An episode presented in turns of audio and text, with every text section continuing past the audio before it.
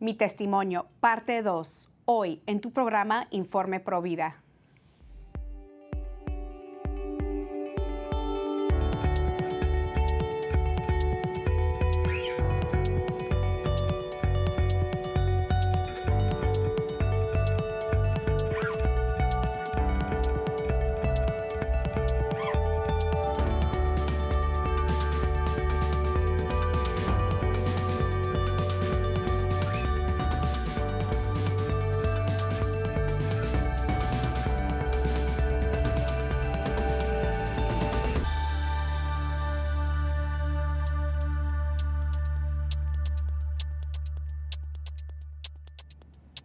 Bienvenidos familia de EWTN. Yo soy Patricia Sandoval, su servidora desde los estudios de Birmingham, Alabama. Y bueno, hoy eh, vamos a contar la segunda parte de mi testimonio. Es una historia eh, muy llena de esperanza, llena de la misericordia de Dios.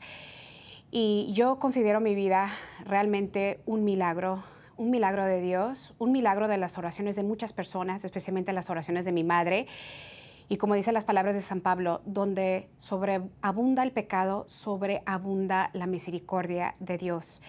Y bueno, la semana pasada nos quedamos en que yo recibí una educación falsa eh, cuando yo tenía 12 años de edad en la primaria. Desafortunadamente, esto me lleva a realizar tres abortos. Y después de cada aborto, pues yo me hundía en la depresión, en la angustia. Eh, muchos cambios emocionales, muchos cambios mentales, muchos daños. Eh, yo sufrí lo que se llama el síndrome post-aborto. Y yo quería hablar un poquito eh, de, mi pareja. Eh, desafortunadamente, él me ayuda a realizar el tercer aborto. Y después de ese tercer aborto, él también sufría lo que se llama el síndrome post-aborto. Amigos de EWTN, el aborto no solamente es de la mujer, eh, nosotros siempre que pensamos en el aborto, asociamos el aborto con la mujer embarazada, con la mujer que decidió eh, tener un aborto, la mujer que supuestamente eh, decía que era su cuerpo y su derecho, pero también hoy en día y desde el comienzo, desde el comienzo, cuando esta ley se inicia en nuestros países, el hombre también decide abortar. Recordemos que se necesitan dos personas para concebir y cuando hay una decisión de aborto, eh, muchas de las veces los hombres también deciden por el aborto y los hombres también sufren las consecuencias. Y bueno, en mi, en mi eh, historia personal, en mi experiencia personal, eh, yo sufrí bastante lo que se llama el, síndrome de posaborto. Todas las mujeres sufren secuelas graves, eh, efectos secundarios muy graves después de decidir por el aborto y también los hombres. Yo he conocido bastantes hombres eh, que se metieron en la droga, en el alcohol, muchos hombres que también tenían ganas de quitarse la vida y no entendían por qué. Entonces es tan importante que también el hombre recibe sanación después de un aborto. Y bueno, la semana pasada yo les comentaba eh, que tuve tres abortos y, todo cambió dentro de mí. Eh, no tenía ganas de vivir, tenía tanto desánimo eh, en mi vida y, y bueno, no entendía por qué yo me sentía así. Y después del tercer aborto, bueno, yo, yo estaba tan agradecida con la clínica de aborto, una de las más fuertes que existe en el mundo, que se llama Planned Parenthood. Muchos de nosotros conocemos esta clínica que existe aquí en los Estados Unidos. Y esta clínica tiene ramas por toda Latinoamérica. Por ejemplo, em, eh, creo que es eh, MexFam en México, es una hermana de la clínica abortiva de Planned Parenthood. Y bueno, esta clínica existe por toda Latinoamérica.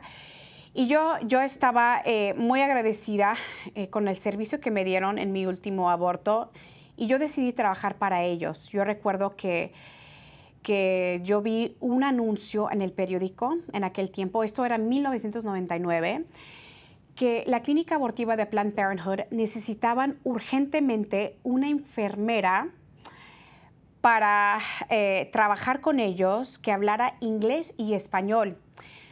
Ahora, en aquel tiempo yo no era enfermera, yo solamente era secretaria en una oficina de, médicos. Yo no tenía eh, los estudios ni los credenciales como enfermera, pero decidí hablar con esta clínica abortiva de Planned Parenthood para ver si yo podía ofrecer mis servicios en español y también en inglés para traducir, eh, para, para lo que ellos me necesitaban, ¿no? Y cuando me entrevistan y la encargada se entera que yo eh, había tenido tres abortos, que yo hablaba inglés y también hablaba español, pues se emocionó la encargada. Dice, Patricia, nosotros necesitamos alguien como tú. ¿Sabías que aquí en los Estados Unidos 90% de los abortos son mujeres que hablan español y no hablan inglés? Eh, nosotros necesitamos alguien que hable español porque muchos de, los abortos que nosotros eh, practicamos entre semanas son mujeres que no entienden inglés y que no hablan inglés.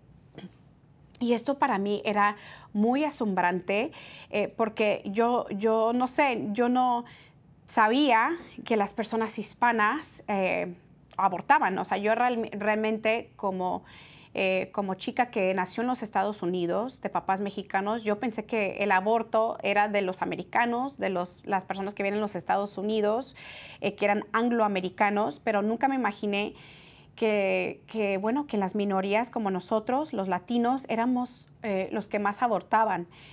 Me dan el trabajo como enfermera ilegalmente. Imagínense esto, esto, esto es tan peligroso. Me dan eh, eh, el trabajo como enfermera. Me dijeron que me iban a entrenar ahí mismo en la clínica.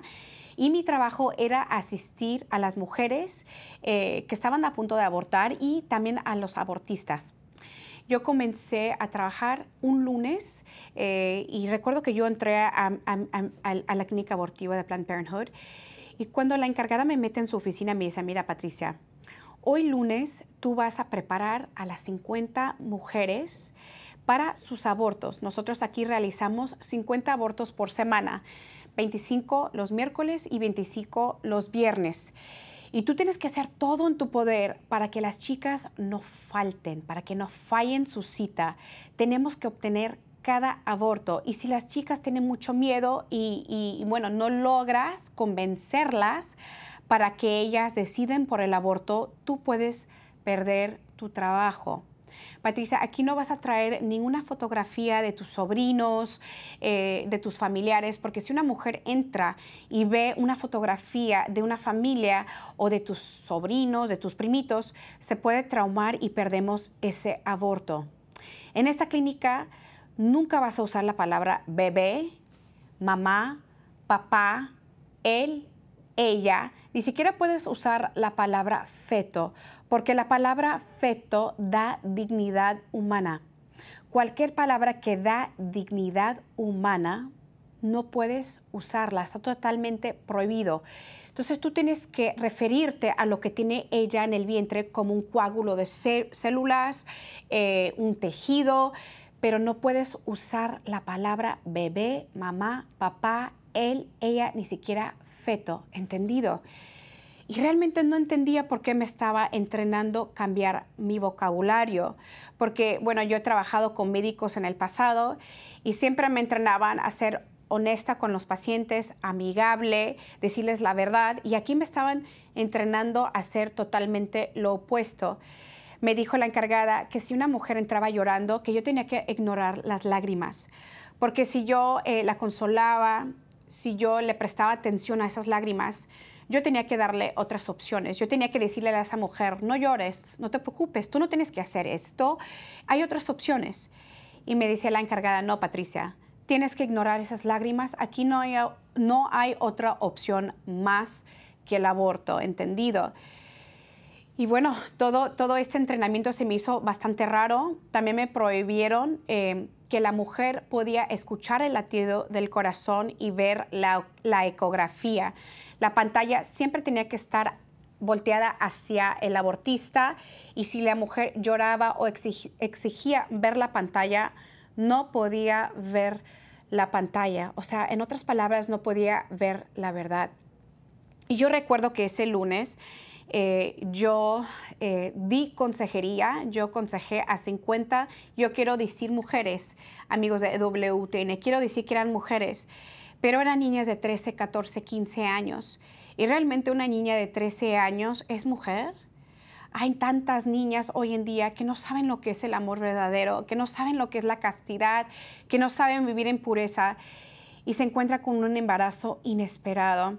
Y bueno, yo animaba a estas, estas jóvenes, yo les decía que era la mejor solución para sus vidas. Yo les decía, mira, tú tienes 13 años de edad, vas a sufrir, vas a traer un hijo a sufrir a este mundo. Esta es la mejor solución para tu problema. Incluso yo les decía que yo había tenido tres abortos y, bueno, yo les eh, calmaba ese pánico, ese miedo y las convencía. Y yo realmente creía que les estaba ayudando porque yo misma fui engañada y yo no sabía la verdad sobre el aborto. Pero bueno, el miércoles por la mañana, el día que teníamos que practicar 25 abortos, ese es el día en donde yo pude ver la verdad. Ese es el día que se me cayeron las escamillas de los ojos. Ese es el día que yo vi que a mí me, me mintieron sobre el aborto. Y recuerdo que yo pasé la primera paciente eh, al, cuarto de cirugía, al cuarto de operación, y la primera paciente tenía 15 años de edad, era una jovencita, y ella tenía tres meses de embarazo. Y recuerdo que yo la acosté en la camilla y la jovencita lloraba, la, la jovencita sudaba, tenía mucho miedo, pero yo tenía que ignorar esas lágrimas, yo no podía decirle nada, yo no podía ser amigable con ella. ¿No? Y, eso es totalmente lo opuesto cuando tú trabajas en, esta área de medicina. tienes que tenerle compasión al paciente, amor, eh, tener amistad, pero aquí era totalmente lo opuesto, tenía que ser fría con ella. Y recuerdo que esa mañana la encargada me dijo, Patricia, cada aborto solamente puede durar cinco minutos, porque el tiempo es dinero. Tenemos que atender a 25 jóvenes y el tiempo es dinero. Ahora, Patricia, tú nunca, nunca le vayas a contar a un alma lo que tú ves detrás de esas puertas. Y nunca le vayas a decir a las madres, y usó la palabra madre, y cuando tú usas la palabra madre es porque hay un ser humano dentro del vientre, la cual se me hizo raro que usó esta palabra. Y nunca le vayas a decir a las madres que después de cada aborto tiramos a sus bebés en la basura. Y nunca le vayas a decir a los padres que están en la sala de espera, fíjate, hasta los padres que después de cada aborto tiramos a sus bebés en la basura, ¿entendido? No entendía, no entendía realmente lo que me estaba diciendo. Pero yo vi toda la verdad cuando tuve que asistir a esta joven de 15 años. Entró la abortista, la joven, como les digo, estaba llorando, estaba en pánico, tenía mucho miedo. Y la abortista comenzó el aborto. Y mi trabajo era eh, asistirlo a él. Y yo me paro detrás del abortista, yo estaba mirando toda esta escena detrás del hombro de él y recuerdo que por primera vez vi los instrumentos, instrumentos filosos, vi navajitas, vi instrumentos que parecían tijeritas. Y cuando yo vi lo que es la punta de la aspiradora, porque usan literalmente una máquina que es una aspiradora muy potente, vi eh, la punta de la aspiradora, que es un fierro larguito, es como un palito de metal que se llama cañula, y, la punta de la punta es una navaja pequeña.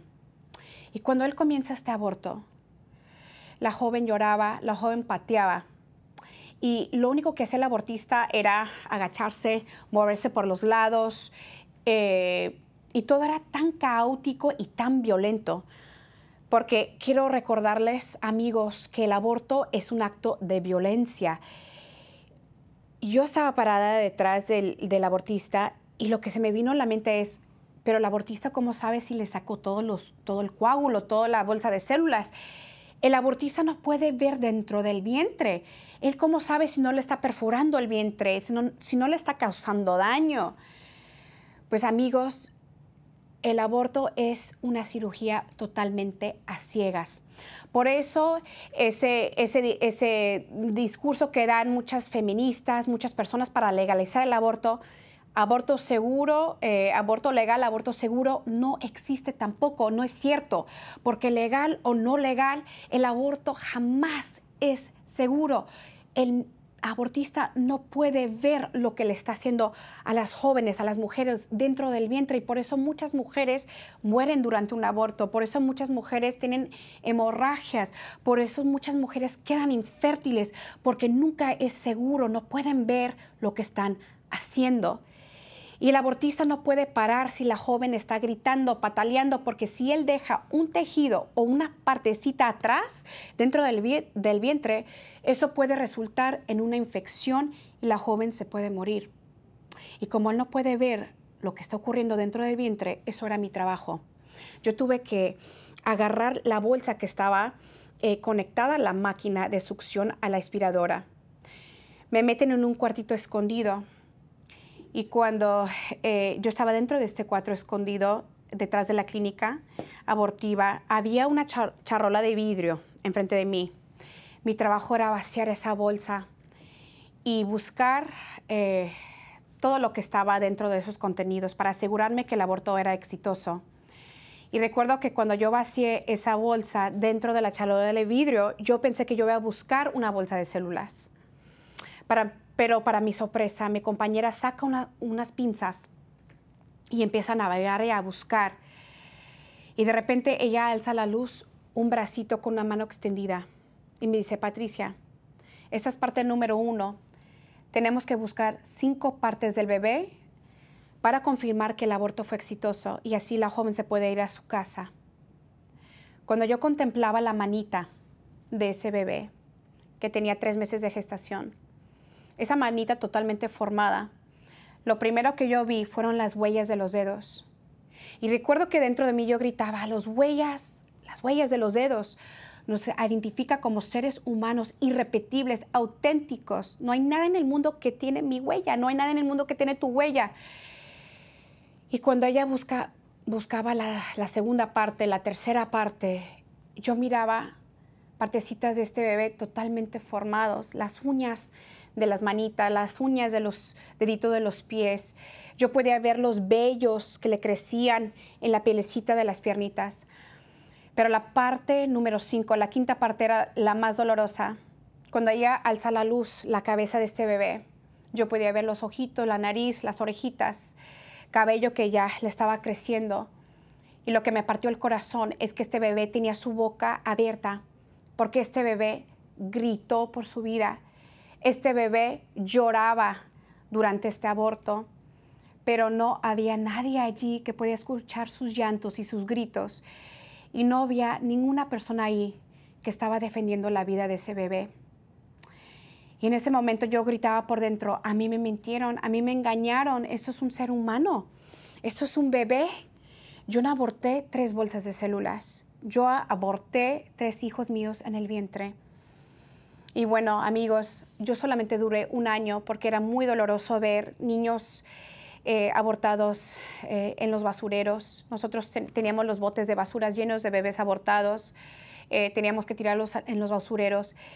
Y como yo no conocía el amor de Dios, yo no conocía, yo no conocía a Dios, yo no me refugié en su misericordia, yo me refugié en las cosas del mundo y yo me refugié en las drogas, en la cocaína, en la metafenamina y me sentí totalmente como una asesina. Y yo me perdí en las calles por tres años, tres años, amigos, totalmente adicta a la droga, totalmente muerta en vida, sin esperanza, viviendo en una vida de oscuridad. Yo recuerdo que viviendo en las calles por tres años, eh, yo me miré en un espejo y para esto yo, yo, era tan delgadita de tanta droga que yo hacía. Este, yo me había arrancado todo el cabello, no tenía cabello, estaba totalmente calva. Pero recuerdo que me, me miré a los ojos y yo podía ver la muerte en mis ojos. Yo era una joven que estaba totalmente muerta en vida, sin esperanza. Y yo me preguntaba, ¿qué te pasó, Patricia? Tú tenías tantos sueños para tu vida, querías lograr el éxito, tenías las mejores calificaciones en el colegio. ¿Qué te pasó? Y me consideraba yo totalmente como una basura. Y un día yo estaba llorando en la calle, desesperada porque no tenía que comer, ya tenía muchos días sin dormir y tenía mucha sed. yo estaba tan, tan desesperada y yo no sabía si iba a sobrevivir las calles, yo no sabía si iba a quedar muerta algún día tirada en las calles y mi familia no sabía nada de mí. Y recuerdo que yo lloraba, lloraba, lloraba eh, como una niña. Y se me regresó un pensamiento. Yo recordé cuando yo preparaba eh, para recibir mi primera comunión, yo recordé que yo conocí, eh, yo conocí quién era Dios, quién era Jesús, que Él murió por mí en la cruz.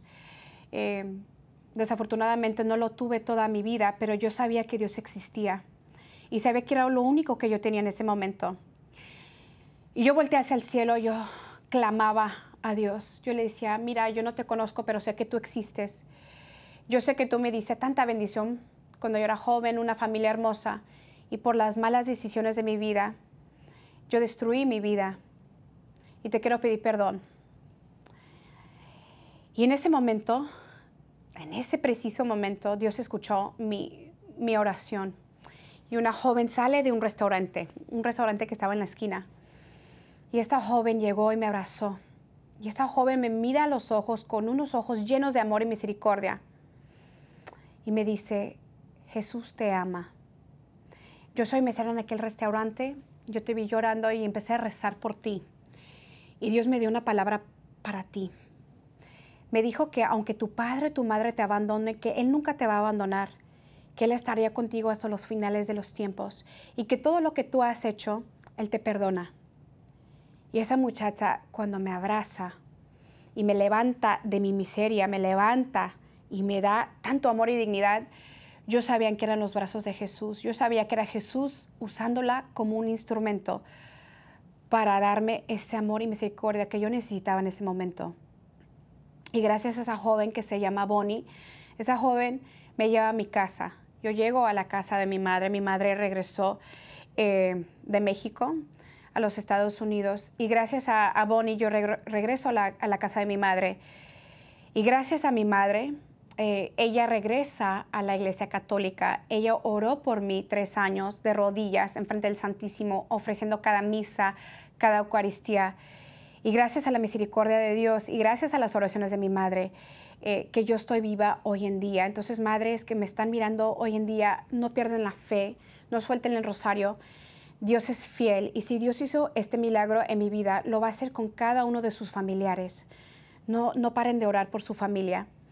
Y gracias a mi madre yo también llegué al retiro del viñedo Raquel. Es un retiro para mujeres y hombres que han tenido un aborto. Y gracias a este retiro, retiro sanación posaborto, yo tuve una gracia tan grande de reconciliarme con la misericordia de Dios, de confesarme pero también reconciliarme con mis tres hijos aportados en el cielo.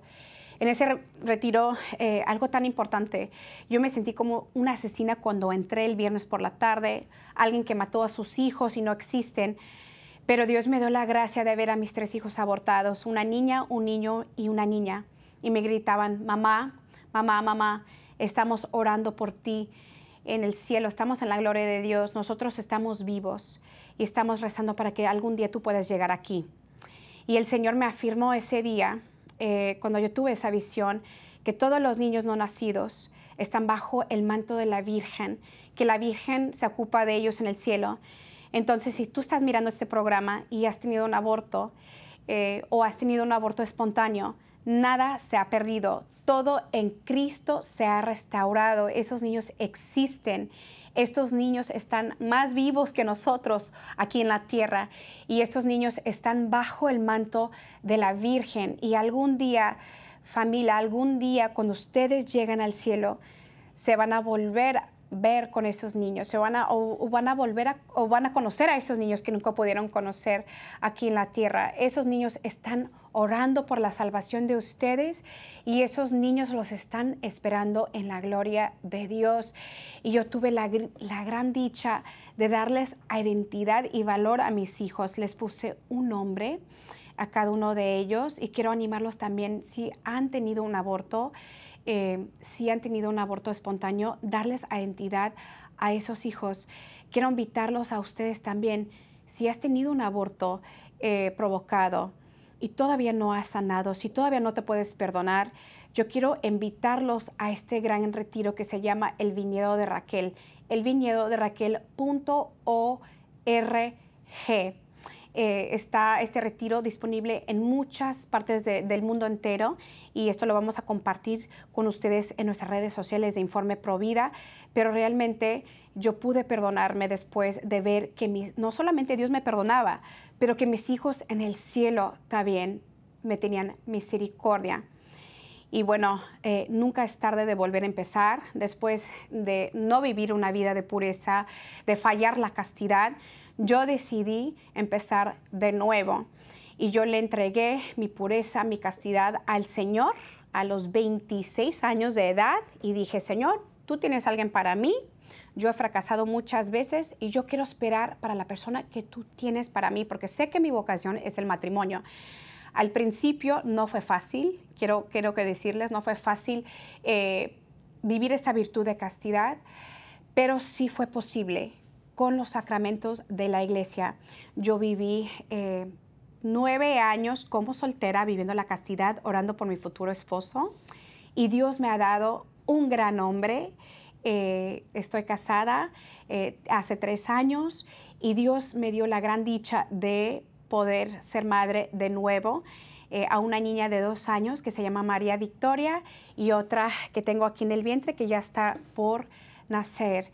Así es que no importa qué has hecho en tu pasado, no importa dónde has estado, Dios puede convertir esa miseria, esa tragedia en algo tan maravilloso y tan grande para su gloria. Así es que, Padre, familias, no paren de orar por sus hijos. Eh, mujeres no paren de orar por sus esposos o esposos por sus esposas. Dios es fiel siempre. Y bueno, ya se ha terminado esta segunda parte de mi testimonio. Quiero recomendarles mi libro, que es mi biografía, que salió hace unos años, que se llama Transfigurada. Lo pueden encontrar en el catálogo de EWTN, en ewtnreligiouscatalog.com o también pueden adquirirlo en amazon.com en su país. Y quiero invitarlos a nuestras redes sociales. Informe Provida tiene una página de Facebook. Pueden seguirnos por allí y ponernos un like.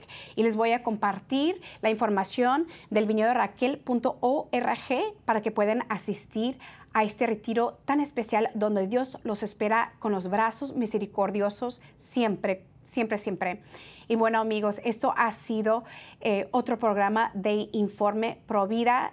Quiero darles las gracias por acompañarnos de nuevo y recuerden orar por el fin del aborto, orar para que todas las madres y todos los padres del mundo entero que se encuentren en un embarazo inesperado digan sí a la vida. Y recuerden familia que todos los católicos somos pro vida. Nos vemos la semana que entra y que Dios me los bendiga siempre.